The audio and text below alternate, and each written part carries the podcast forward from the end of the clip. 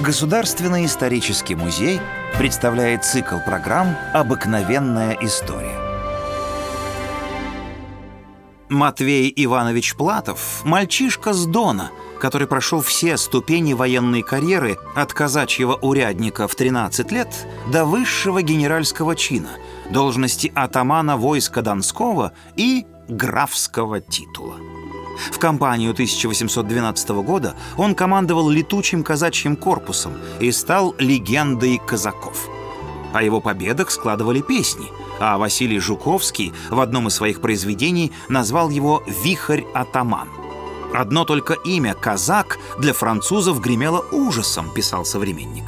Их боялись, ими восхищались.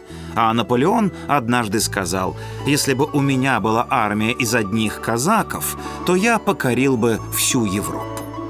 Весной 1814 года русская армия вместе с союзниками вошла в Париж. И одним из первых через городские ворота вошел лейб-гвардии казачий полк. После тяжелых лет войны, наконец, наступил долгожданный мир.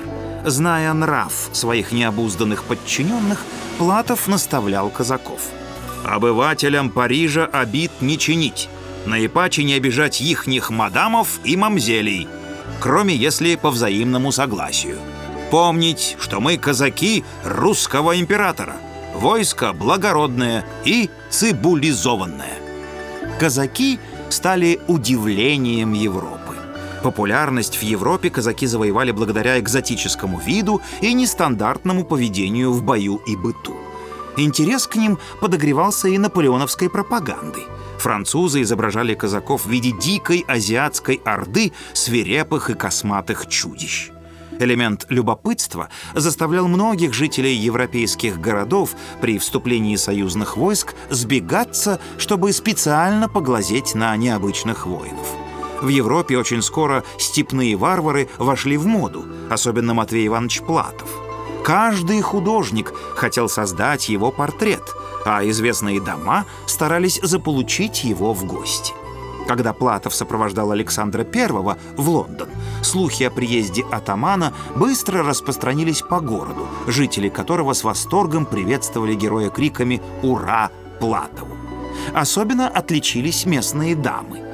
Обыкновенно сдержанные, на этот раз они до того распалились интересом к Платову, что не постеснялись и умудрились подрезать хвост боевого коня атамана, чтобы конский волос хранить рядом с портретом легендарного казака в своих медальонах. Сам Матвей Иванович только удивлялся и шутливо говорил «Легче быть на поле боя, чем в плену восторженных поклонников и особливо поклонниц». На этом дело не кончилось. Принц-регент Георг IV на память о посещении Англии вручил атаману свой портрет, украшенный бриллиантами. Он предназначался для ношения на ленте высшего британского ордена подвязки. А научное английское сообщество преподнесло Платову почетный диплом доктора наук Оксфордского университета. Атаман Вихрь был смущен – потому что своим образованием похвастаться не мог.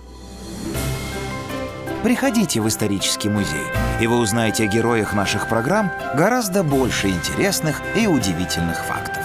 До новых встреч в цикле «Обыкновенная история».